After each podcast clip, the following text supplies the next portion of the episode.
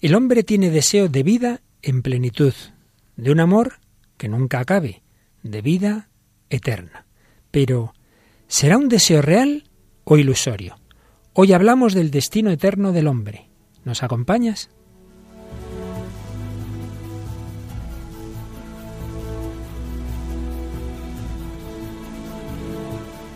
Comienza El hombre de hoy y Dios.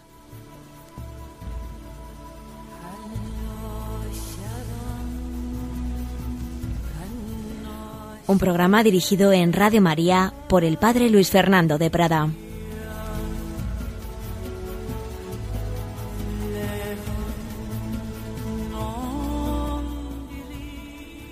Un cordial saludo, queridos amigos, queridos oyentes de Radio María. Bienvenidos a esta nueva edición del Hombre de Hoy, Dios. Una semana más con vosotros. Queremos, desde el corazón del hombre contemporáneo, buscar a Dios.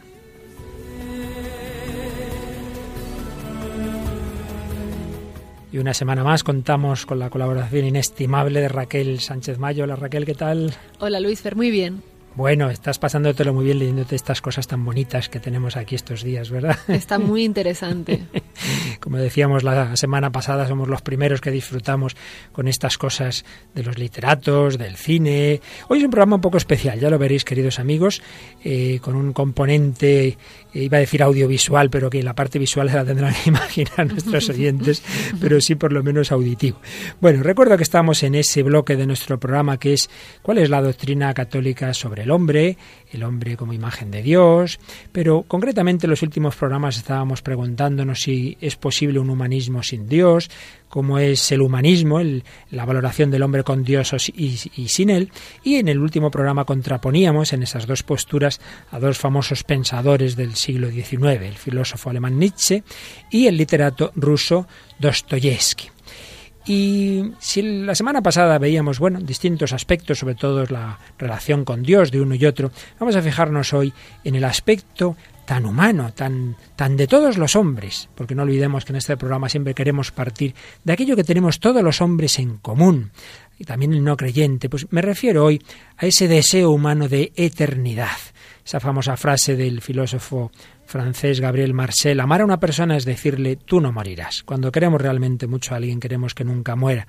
Y esperamos, quisiéramos, desearíamos que todas las verdaderas relaciones de amor con nuestra familia, con las personas que queremos, pues duraran para siempre. Pero claro, eso solo es posible si nosotros duramos para siempre. Y eso es lo que hoy vamos a pensar un poquito.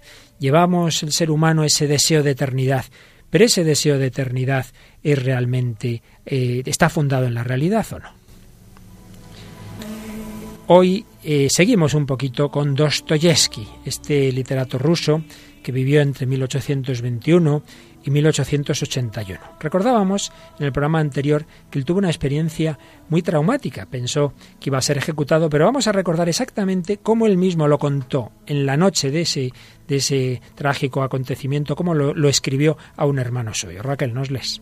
Hoy, 22 de diciembre, nos llevaron a la plaza Semionovskaya Allí nos leyeron a todos la sentencia de muerte, nos permitieron besar la cruz y nos ataviaron con las camisas blancas para recibir la muerte.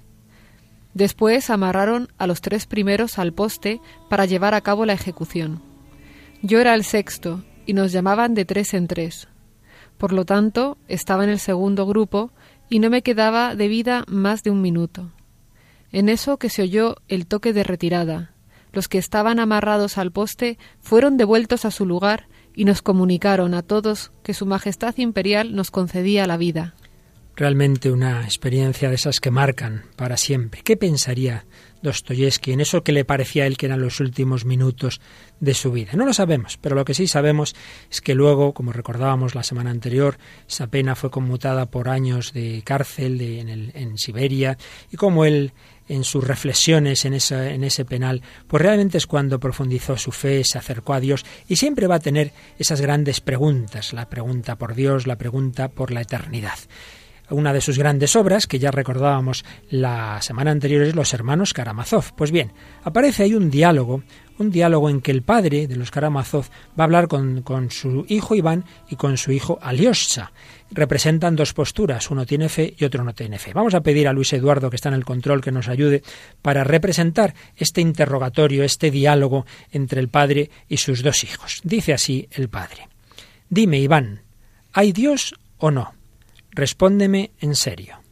No, no hay Dios. Alyosha, ¿existe Dios? Sí, existe. Iván, ¿hay alguna inmortalidad por pequeña y modesta que sea?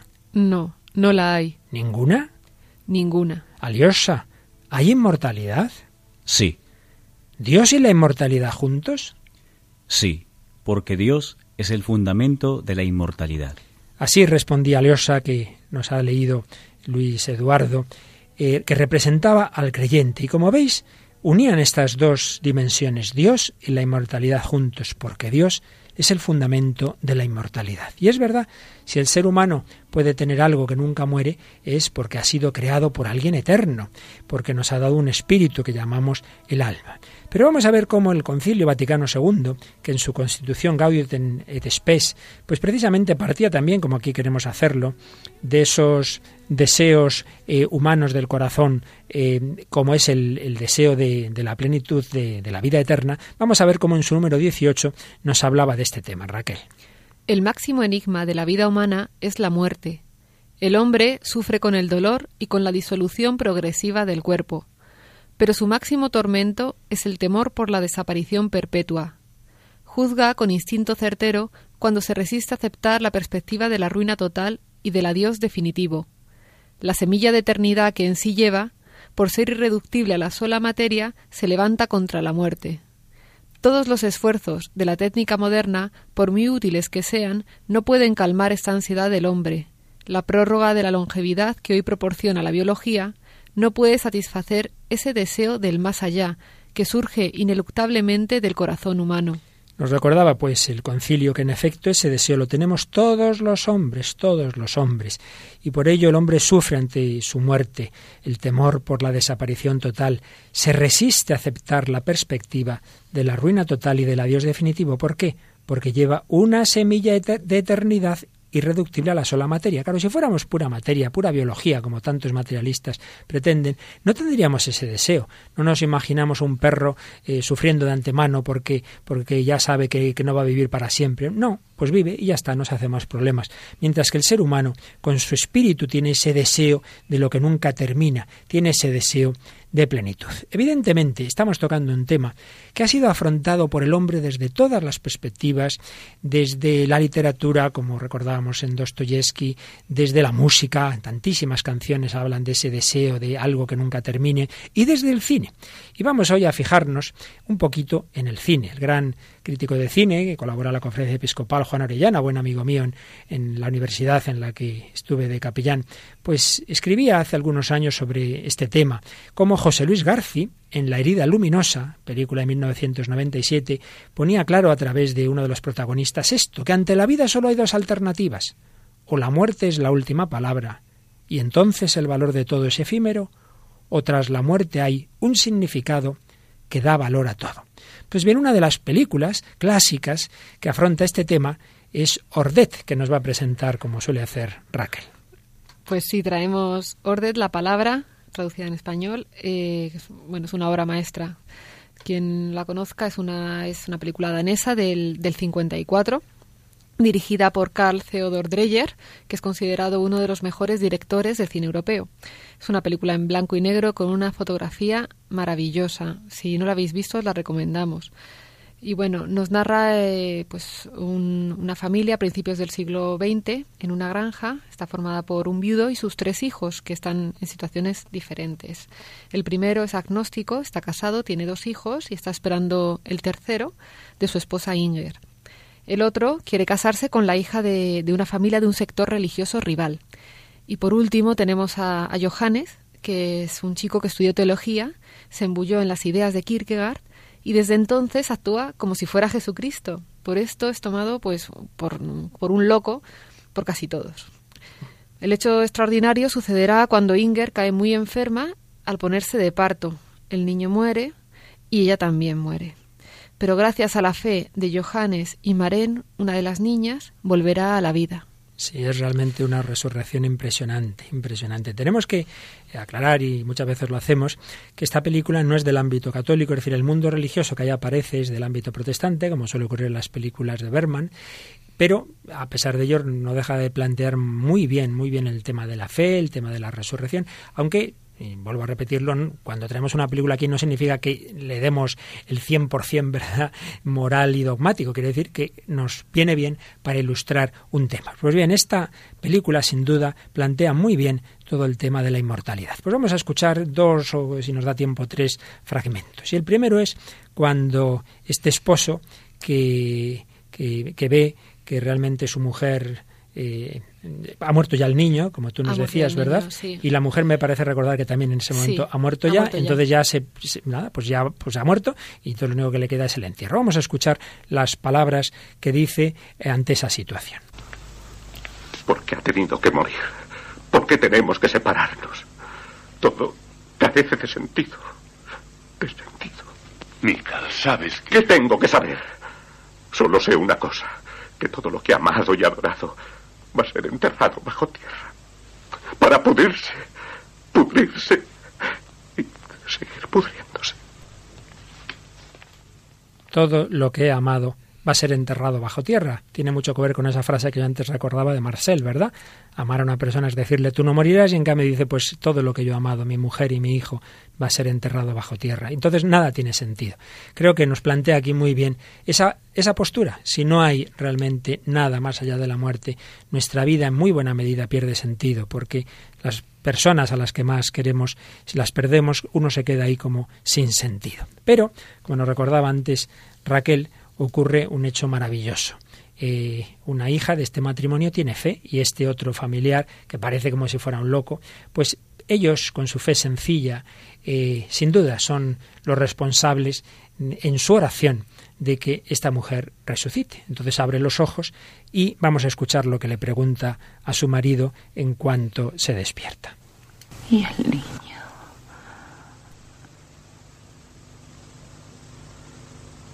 ¿Vive?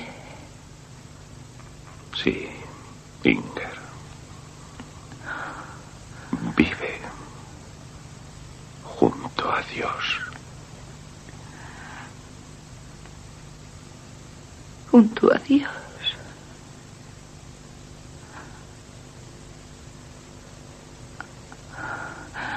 Junto a Dios. Sí, Inger. He encontrado tu fe. He encontrado tu fe. Y es que, como tú nos decías antes, Raquel era agnóstico, pero también hay ese milagro de que este hombre recupera la fe, ¿verdad? Sí, además, eh, bueno, la película toca muchos temas pequeñitos también dentro, pues, y, y él está, él, realmente quiere encontrar la fe y ella le dice que, que bueno, que no desespere, que la encontrará, que como lo tiene buen corazón, que, como que Dios le ayudará. Y es muy bonito porque al final, claro, evidentemente, gracias al hermano este loco, ¿no? Que todos tenían un poco así aparte, pues gracias a su fe, ¿no? sí, sí. Y es bonito también que lo primero que pregunta la mujer es por el, niño, ¿verdad? Y la respuesta, sí, claro que vive, vive junto a Dios. Por eso yo, mira, me, me viene a la mente, no lo había pensado, pero ahora según lo cuento una vez, conocí a una chica que sabía yo que eran familia numerosa, le dije, ¿cuántos sois? Me dice, nueve, uno de ellos en el cielo. Está muy bien dicho, pero claro, seguimos viviendo, no faltaría más. Y si encima hay esa confianza de una persona que ha vivido y muerto cristianamente, pues que, vive en el cielo, pues claro que vive, vive junto a Dios, vive junto a Dios. Mi, mi padre era, no, no era, no, es, es vive junto a Dios. Es maravillosa de todas maneras la manera de afrontar la muerte en esta, en esta película, porque es, todo el rato así, ella muere y el padre está consolando a su hijo y recordándole que, vamos, él dice, o está recordando, Dios no la dio, Dios no la quitó, bendito sea Dios. A mí me parece que es muy esperanzadora para, vamos, para tocar un tema tan difícil como la muerte. Sin duda, lo que quizá se sabe menos, o sin quizá, pero los críticos de cine lo saben, y de nuevo cito a Orellana, es que, claro, como tantas veces ocurre, aquí está proyectando algo de su vida el director. Y es que Carl Dreyer arrastró durante su vida el drama de su madre, obligada por el amo que le había dejado incinta a entregar a su hijo, a él, al director, a unos extranjeros, para luego ir pasando a unos y a otros. Dreyer ya nunca volvió a ver a su madre, y llevaba el dolor inconcebible de su madre humillada y desgarrada. Por eso cuando dirige esta película, Ordet, la palabra, ve la posibilidad de resucitar a una madre, su madre, sufriente y llena de amor, en el lecho de muerte, y con, dice Orellana, con una genialidad artística sin igual, reflejo de la belleza y gracia del Creador, con el pincel de una luz sobrenatural, retrata el milagro de la resurrección de Inger gracias a la fe de otros protagonistas. Realmente es una preciosidad pues cómo también el cine plantea este gran problema y en este caso lo resuelve desde la fe, desde la resurrección. Porque no hay que olvidar una cosa, queridos amigos. En realidad en todas las culturas prácticamente se ha creído en un más allá, pero es verdad que en muchas ocasiones una pura inmortalidad del alma, no del cuerpo, lo de la resurrección es un aspecto ya específicamente cristiano. Y por otro lado, en muchas concepciones hay como una disolución del hombre en lo anónimo, en lo impersonal, en el absoluto, en el nirvana, en las corrientes orientales, pues es así como ríos que desembocan en el océano y luego ahí nos fusionamos todos en no se sabe qué. Mientras que en el cristianismo hay un sentido personal, cada uno sigue siendo cada uno, porque hay una relación personal de cada hijo con su padre, una relación personal con cada persona de la Santísima Trinidad, como en su momento hablábamos al tratar la Santísima Trinidad. Por ello, Dios nos invita no a, fusionarnos de una manera anónima en no se sabe qué océano, sino a una unión personal con Él por el amor. Ahora bien, la unión personal por amor implica la libertad. Y eso implica la posibilidad de decir que no. Y esa es la parte que nos hace ya menos gracia, que nuestra inmortalidad no es automática, no es igual haga yo lo que haga en esta vida. depende de si realmente tú has querido o no unirte por amor con Dios y con sus hijos. Por eso es esa dimensión de que mis actos tienen una repercusión eterna. Yo me uno al amor, acepto el amor o rechazo el amor y si lo rechazo hasta el final de mi vida, rechazo eternamente el amor. Pues es lo que ahora, y aquí viene la parte especial de este programa, vamos a escuchar expresado de una manera muy bella con una especie de parábola. Hay una cinta ya antigua que hizo hace muchos años un jesuita que ya falleció, el padre José Ramón Vidagor, y es una especie de parábola del sentido de la vida vista desde la muerte. Se llama Estación Último Destino. La calidad de la cinta, como es antigua, no es excesiva, tenemos que decirlo, pero vale la pena porque a pesar de todo la vamos a poder entender muy bien. Ya lo hemos puesto en alguna ocasión en Radio María, pero en este programa nos viene muy bien en este contexto de ese deseo de inmortalidad y de esa vida eterna que depende de nuestra respuesta al amor. Yo os invito, queridos amigos, es una grabación larga de unos 25 minutos, pero vais a ver cómo no os aburrís lo más mínimo, porque está realmente muy bien hecha esta especie de parábola. Estación último destino de alguien que ya la ve desde allí, desde esa estación último destino, el padre José Ramón Vidagor. La escuchamos y luego dentro de un ratito volvemos con vosotros.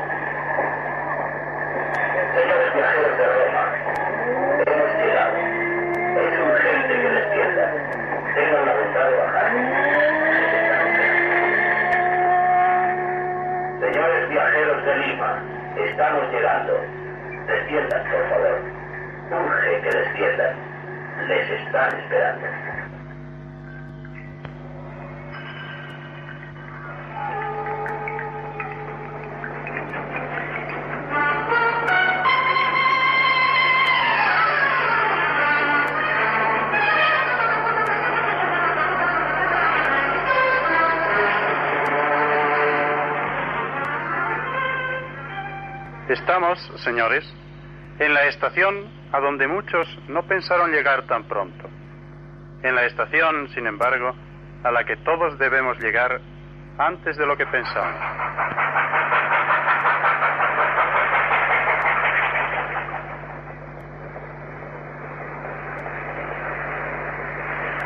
Estación último destino. Estación último destino. Señores viajeros del mundo, han llegado ustedes a la estación último destino. ¿Han oído bien, queridos radioyentes? Estamos en la estación último destino, la estación a la que todos vamos y a la que casi todos desearían llegar muy tarde, o no llegar nunca. Mi deseo es usar hoy un objetivo indiscreto para darles a los oyentes la viva impresión de lo que en esta estación pasa.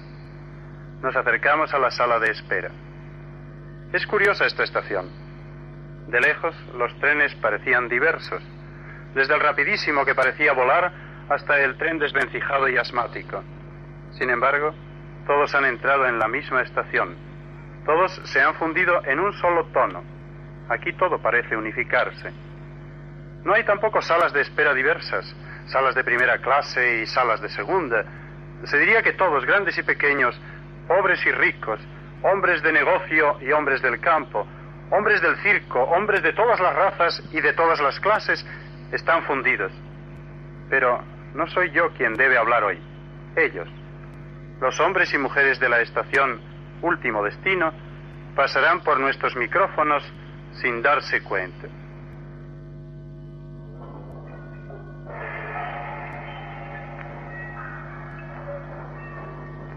Señores viajeros del mundo, han llegado ustedes a la estación Último Destino.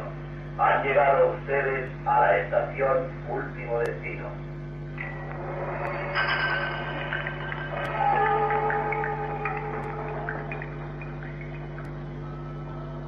Último destino. Último destino. Pero, pero qué estúpida novedad es esta. Yo voy a Miami. Me esperan. Me esperan. Esperan a la mejor actriz del mundo. Mire. Soy Raike Love, la famosa Raike. Mire cómo hablan de mí los periódicos de ayer tarde. ¿No comprende que no puedo detenerme? Es absurda esta parada. Absurda. Absurda. Y además, esta grosera sala de espera. Estas anónimas puertas blancas con olor a cementerio. Y las paredes encaladas. Y el silencio muerto. ¿Dónde? ¿Dónde están los reporteros? Es la única estación a donde no han venido los periodistas. No hay flash, no hay bandas. ¿Dónde están mis fans? Déjeme al menos salir hacia la calle. Estoy cierta de que allí me conocerían. Pero conteste. Conteste al menos. Desde que me han bajado. Me han bajado. Sí. Me han bajado. Y mi manager. Y mis maletas.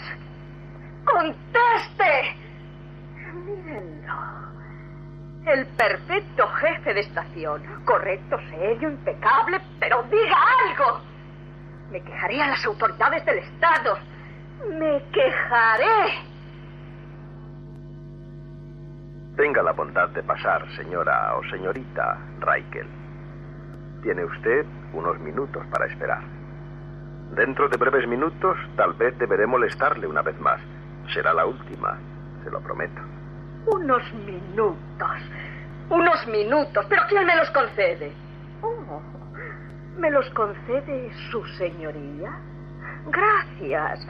Reyezuelo estúpido de una estación estúpida. Unos minutos. ¿Por qué me mira así? ¿Por qué me mira? ¿Por qué ha dicho usted una vez más esa palabra odiosa? Última.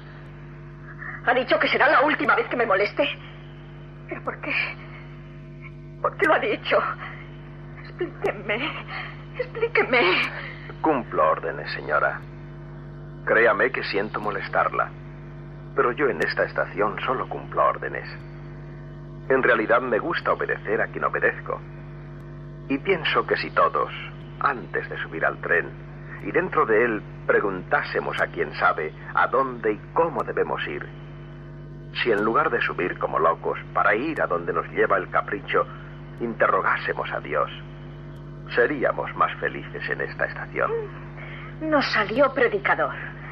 ¿No me habré equivocado y habré descendido en una catedral? Desde luego por el frío de muertos. Tal vez no me he equivocado. Eso sería lo efectivamente grave. Que hubiera usted llegado a una catedral. Que hubiese usted entrado en ella sin darse cuenta. Porque... Porque... ¿Por qué? ¿Por qué? Termine su sermón, don predicador. Porque si supiera que ha entrado en casa de Dios, iría usted a buscarle. Lo tremendo es encontrarse con Dios de manos a boca sin haberle buscado. O peor, habiéndole huido. Estoy escuchando hoy las palabras más absurdas de mi existencia. Las que menos me gustan. Último destino, encontrarse con Dios. ¡Necios! ¿Por qué me habéis traído aquí? ¿Por qué? No es todo tu sueño. No estoy soñando. Marvel. Marvel. Amado mío. Amado mío, ¿dónde estás? No está. Sepa, señora, que a esta estación se llega nada más que con lo que dura eternamente. Ni Marvel, ni los fans, ni los aplausos. Aquí se viene con lo que se es, no con lo que se parece. ¡Oh, no! Pero eso. Eso es la muerte. Y mis contratos. Y el último modelo que debo presentar en la ópera mañana. No, no, no puede ser. ¿Por qué he llegado a esta estación? ¿Pero por qué? ¿Quién ha detenido el tren en esta estación absurda y llena de niebla? Déjenme. Déjenme subir de nuevo. Dispense. Pase. Tal vez tiene usted unos minutos para pensar y esperar. Buenas tardes, señora.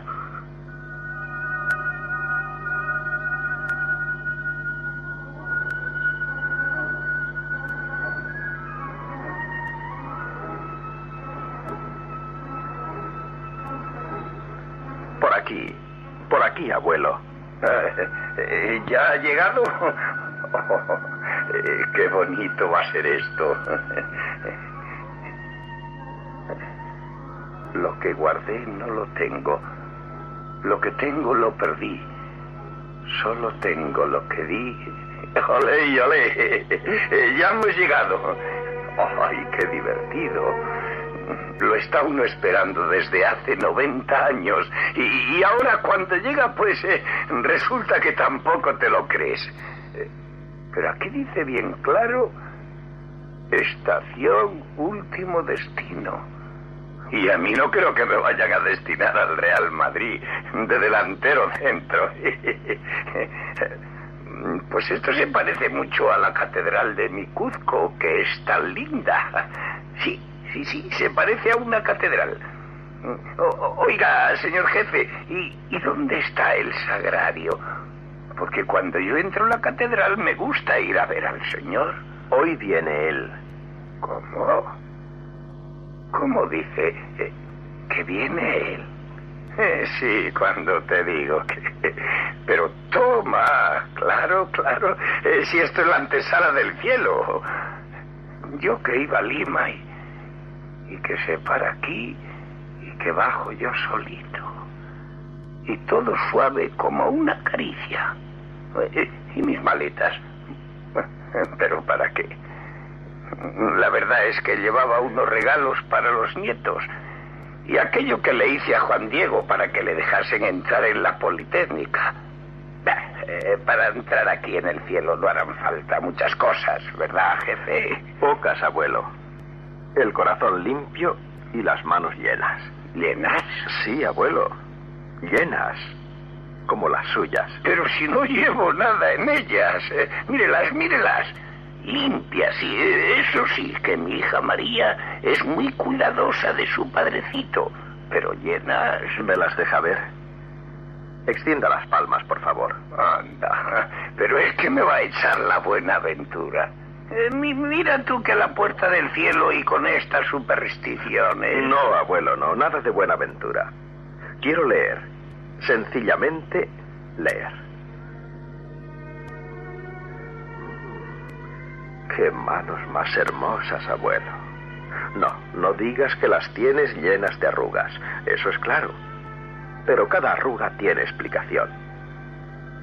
Apenas si hay una línea que no pueda explicarse. Veamos. Esta dureza. mm, Has llevado pesos que no necesitabas. Era el peso de otro el que llevabas. No, no has trabajado siempre para ti. Has hecho mucho por los demás. Mm, Hermosos callos los de tus manos, abuelo. Tú sabes lo que es trabajar para otros. Y esta suavidad. Has acariciado, abuelo. Has puesto tu beso donde anduvo la herida. Felices los misericordiosos, abuelo. ¿Y esto? ¿Qué es esto, abuelo? Hay aquí dos cosas que no sé explicar. Eh, sí, eh, esa cruz extraña que forman las dos líneas largas desde abajo arriba y, y desde el este al oeste. Eh, me salieron entonces, eh, sí, fue entonces... eh, ¿Cuándo, abuelo? Es como una cruz redentora. Como el peso de un enorme sufrimiento cruzado por un mayor amor. ¿Cómo fue esto, abuelo? No es nada. Eh, en una ocasión me pagaron mal por bien. Había dado cariño, había dado justicia, había dado mi dinero, lo di todo. Y me pagaron con traición, y me pagaron con cobardía. Fue a mis 45 años. Cuánto me costó perdonar. Creí que no podría, pero me acordé de Jesús. Perdónales, porque no saben lo que hacen. Y puse mi otra mejilla para que me golpeasen aún más. Y, y- me golpearon. No, no, no te asustes, eh. Eh, ya ves. Ahora, en la estación última, en el umbral de la muerte, me alegro de haber perdonado. Ya decía yo que era como una cruz laureada. ¿Y esto? Esto lo he visto yo en otras manos. ¿Qué era? Ah, ya. Pero tú has rezado mucho, abuelo. Has rezado mucho. Sí, mucho. ¿Y quién puede dejar de rezar? He pedido misericordia. Todos tenemos que suplicar misericordia. Por eso tengo confianza ahora. ¿Eh? ¿Qué, qué es eso? Vísperas, abuelo. Las vísperas. Pase dentro, abuelo, y espere. Ya falta poco. Que van a parar al mar. Sí. Nuestras vidas son los ríos que van a parar al mar, que es el morir. Allá van los señoríos a acabarse y consumir. Allá vamos todos. ¿Qué llevamos? No sé. Pero no creo que sea lo más importante. Lo que guardé no lo tengo. Lo que tengo lo perdí. Solo tengo lo que di. ¿A usted también le han detenido aquí, abuelo? ¿Ha estado con ese antipático jefe todo estirado, todo orgulloso? Sí, sí, señora. Hemos llegado. Todos llegamos. Ya ve usted. Usted es tan joven y, y tan bonita también. Gracias por lo de bonita. Pero, ¿a dónde dice usted que llegamos? A donde la belleza se convierte en polvo, señora. Están alzando un puente para pasar al cielo si queremos. ¿Eh? ¿No oye? ¿No oye? ¿De qué habla, abuelo? ¿Usted también? ¿Qué puente es ese? Es que... Es que vamos a morir. Sí, hemos llegado, pero no, no se asuste, no, no, no, no te asustes. ¿Me dejas que te llame de tú? Ante la muerte todos somos hermanos pequeños. Bah, no te asustes, pequeña hermana mía. Vamos a encontrarnos con Jesús, nuestro amigo. ¿Amigo? ¿Quién es ese hombre? No le conozco. No le conozco. Tengo miedo, abuelo. Ay, no temas, pequeña, no temas. ¿No has hecho nada bueno en tu vida? Bueno, bueno. He tirado la vida. He besado muchos labios mentirosos. He vendido muchas almas. He olvidado a los que sufren. He hecho gastar a los hombres el dinero que no tenían. He frustrado los hijos que pudieron ser. No quise que fueran porque me quitaban el tiempo y el dinero. ¿Qué he hecho de bueno? Recuerda, hija. Recuerda. ¿No llevas nada hermoso contigo? Nada de lo que ahora hace falta. Nada. He estado leyendo ese cartel con el que decoran esta sala. Y me he desesperado. Mira, mira. El reino de los cielos es de los pobres. Es de los que acarician humildemente a quien les hace daño. Es de los puros. Es de los que piensan en los demás. No. No es de los que hemos buscado solo el aplauso. No es de los que hemos zancadilleado a otros con envidias celos. No es de los que nunca hemos sabido llorar sobre el pecho de Jesucristo. No, no, para mí. Aún así, sí, sí es para ti. Solo te falta una cosa. Ya no hay tiempo. Sí, siempre hay tiempo mientras podamos amar.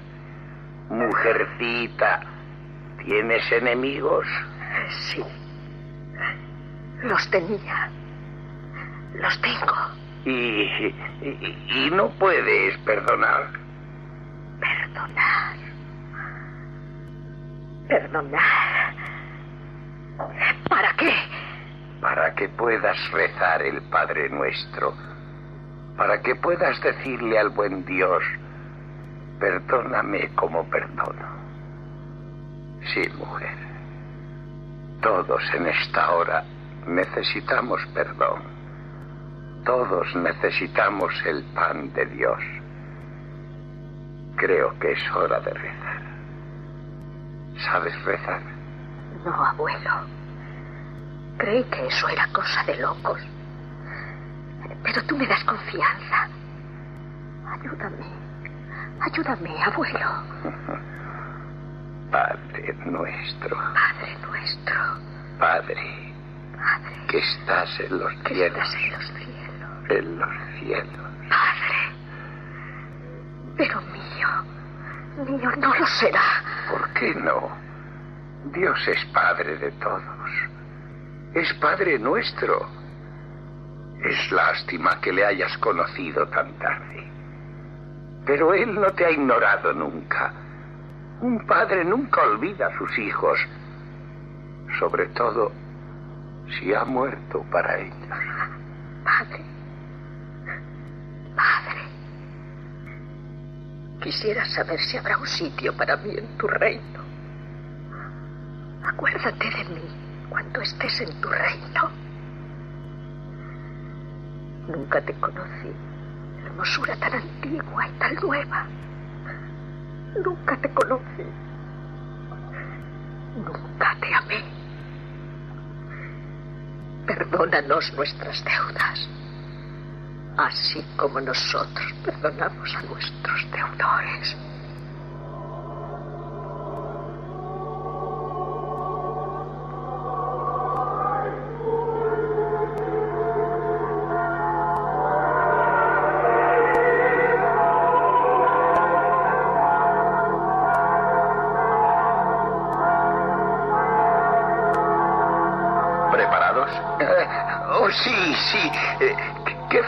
Voy a ser siendo juzgado por el mejor de mis amigos. Ven, Señor Jesús. Ven, Señor Jesús. ¿Usted también, señora? Yo también. Perdónanos vuestras deudas. así como nosotros perdonamos a nuestros deudores. Por esa puerta, tengan la bondad. Hemos entrado por aquella. Pero por ahí ya no se vuelve. Ya no se vuelve. ¿Usted querría volver? Sí. Sí. Y no. Quería regresar para volver a empezar. Para no venir aquí con las manos vacías. Quisiera llegar otra vez, pero con las manos llenas, como las del abuelo. Es pena. Sí, es pena. Pero no es posible ya. Pero vaya al encuentro de aquel a quien no conoció. Lleve siquiera su humildad. Lleve su miseria. Es pena que no haya sabido usted dejar el mundo mejor de como lo encontró. Y ahora, adiós. Voy a recibir el tren que llega de Londres y el de París. Es pena que todos los días tenga que oír el mismo lamento tan repetido. Sí. Todos creen que tendrán tiempo de preparar su último destino. Todos olvidan lo único verdaderamente importante. Solo algunos se acuerdan de vivir con el amigo a cuyo encuentro vamos ahora. Pero unos llevamos lo de otros. Siempre convendrá que alguien sepa morir por otros. Vamos, hermanita, vamos al encuentro de Dios y recemos. Padre nuestro que estás en los cielos, santificado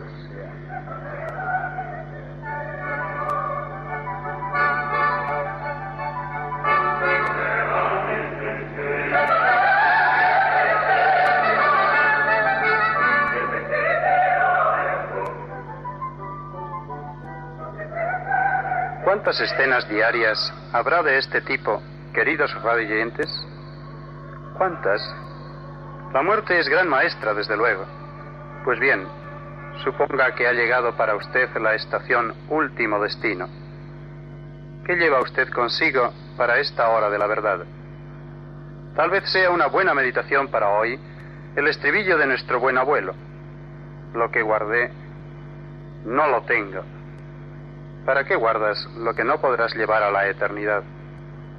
Lo que tengo lo perdí. ¿Cuántos cadáveres llenos de joyas, joyas perdidas en el polvo?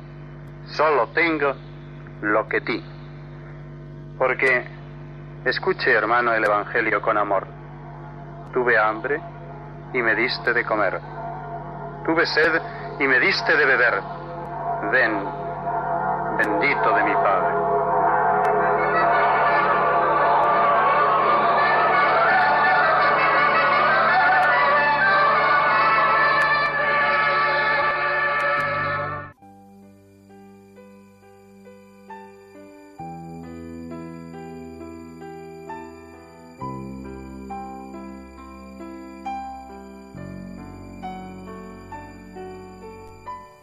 Lo que guardé no lo tengo, lo que tengo lo perdí.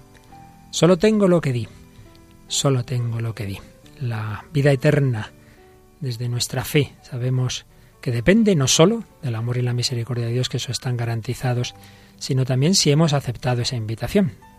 Hemos escuchado esta bella parábola. ¿Te ha gustado, Raquel? Sí, muy bonita. Te has quedado, yo creo, está ya casi llorosa aquí nuestra Raquel, porque realmente ha sido muy bella esta comparación. Nuestra vida llega a esa estación último destino y ese último destino depende de cómo hemos amado o no amado. Y así es en la realidad, así es en la realidad. Antes citabas, Raquel, el Vaticano II, cuando planteaba esas preguntas del hombre, pero si seguimos leyendo el número 18 de la Gaudium et Spes, ya no se queda en la pregunta, sino que nos explica la respuesta de la fe, la respuesta de la revelación. El hombre ha sido creado por Dios para un destino feliz, situado más allá de las fronteras de la miseria terrestre. La fe cristiana enseña que la muerte corporal, que entró en la historia a consecuencia del pecado, será vencida cuando el omnipotente y misericordioso Salvador restituya al hombre la salvación perdida por el pecado. Dios ha llamado y llama al hombre a adherirse a Él con la total plenitud de su ser en la perpetua comunión de la incorruptible vida divina. Ha sido Cristo resucitado el que ha ganado esta victoria para el hombre, liberándolo de la muerte con su propia muerte. Liberándolo de la muerte con su propia muerte. Estamos escuchando la banda sonora de Ghost, otra película que tiene que ver con el más allá. Sobre este fondo lo pensamos un poquito.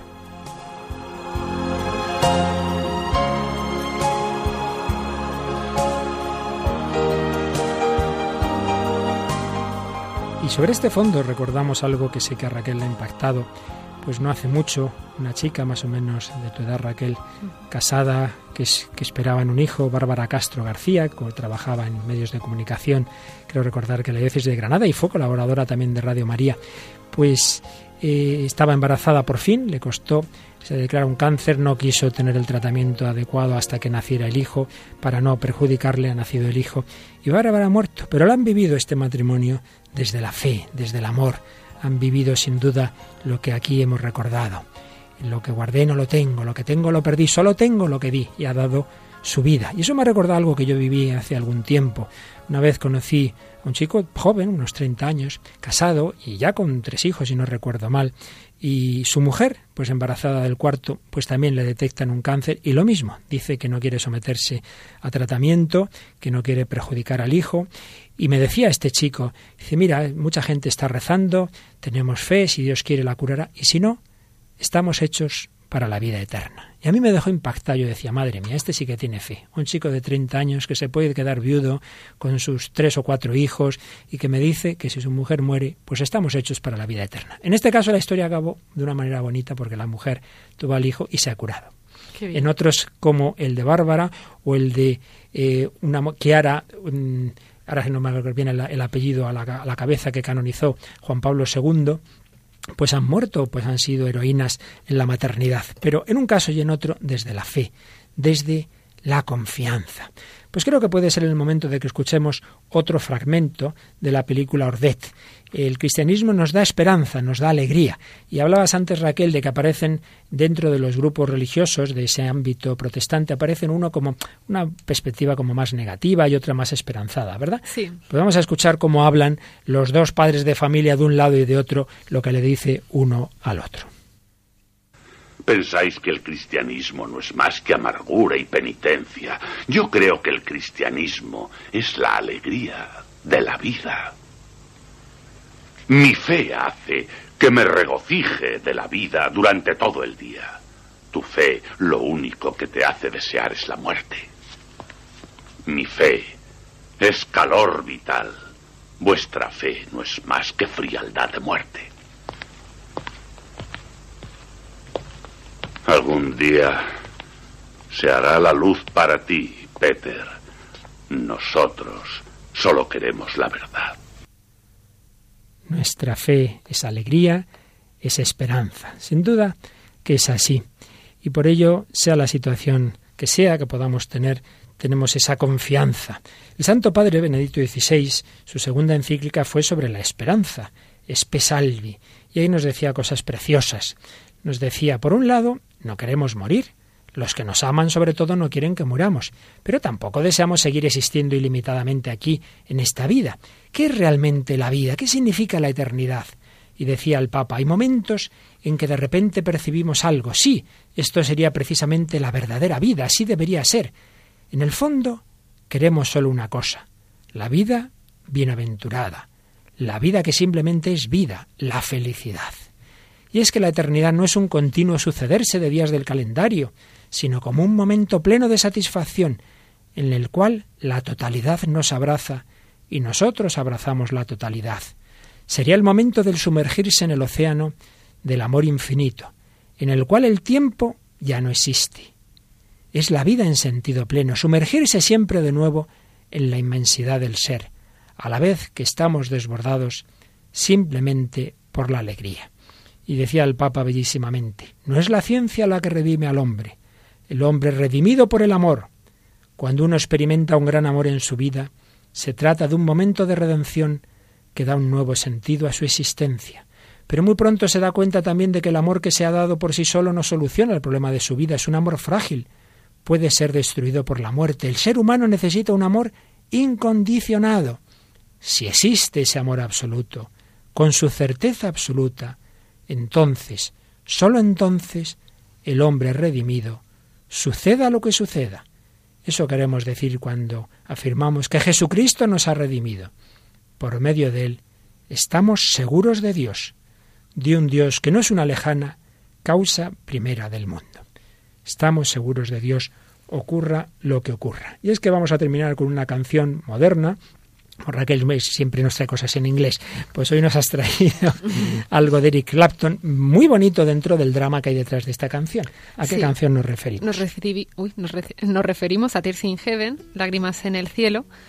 Es un, bueno, Eric Clapton es un guitarrista, compositor inglés muy conocido, seguro que lo conocéis. Y bueno, compuso esta balada eh, en el año 92 en memoria de su hijo, que un niño de cuatro años, pues que se murió y pues cayendo de además de pues tristísimamente por una ventana y pues este hecho pues removió al artista y, surgió esta canción, ¿no?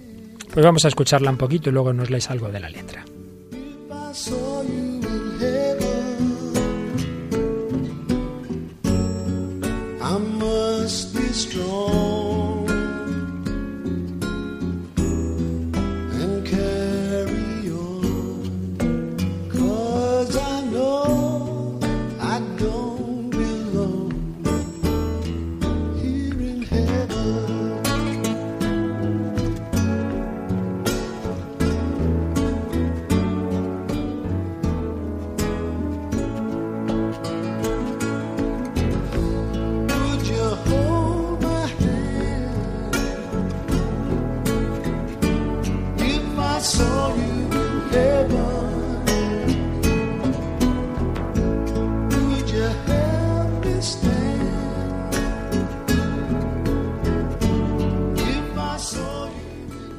¿Cogerías mi mano si te viera en el cielo?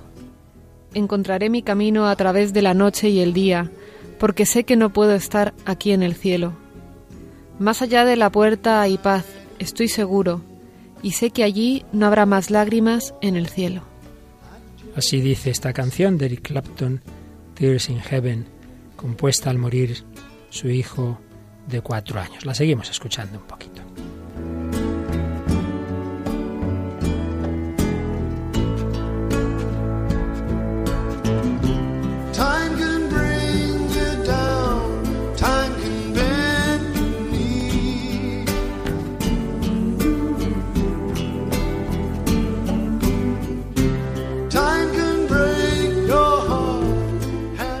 Papa decía también en Espesalvi, la gran esperanza solo puede ser Dios. Dios es el fundamento de la esperanza, pero no cualquier Dios, sino el Dios que tiene un rostro humano, que nos ha amado hasta el extremo, a cada uno en particular y a la humanidad en su conjunto. Solo su amor nos da la posibilidad, nos da la garantía de que existe aquello que solo llegamos a intuir vagamente. Esa intuición que tenía Dostoyevsky, este autor que hemos recordado la semana pasada y hoy un poquito, y vamos a terminar con una cita de nuevo de uno de los personajes de los hermanos Karamazov. Sé que estoy al término de mi existencia y siento que todos los días de mi vida se unen a la vida eterna, desconocida pero cercana, cuyo presentimiento hace vibrar mi alma de entusiasmo, ilumina mi pensamiento y me enternece el corazón.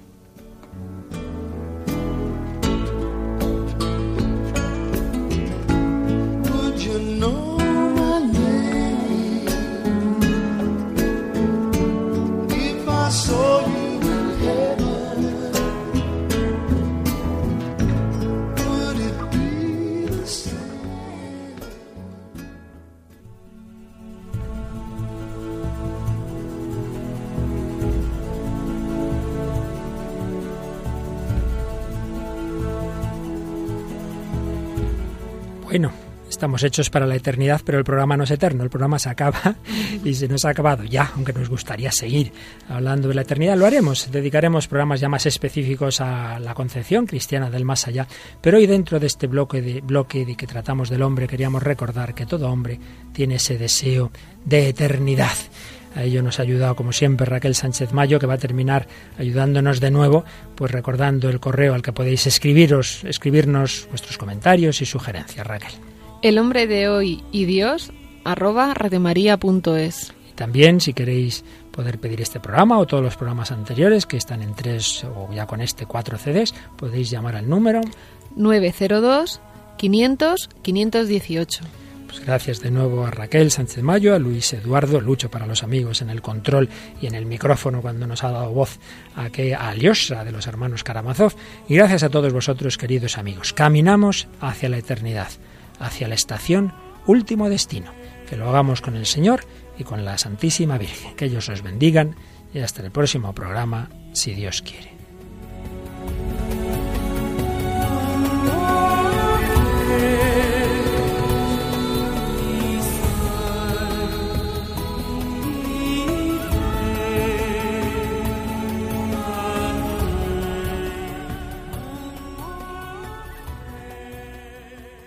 Finaliza El hombre de hoy y Dios, un programa dirigido por el padre Luis Fernando de Prada.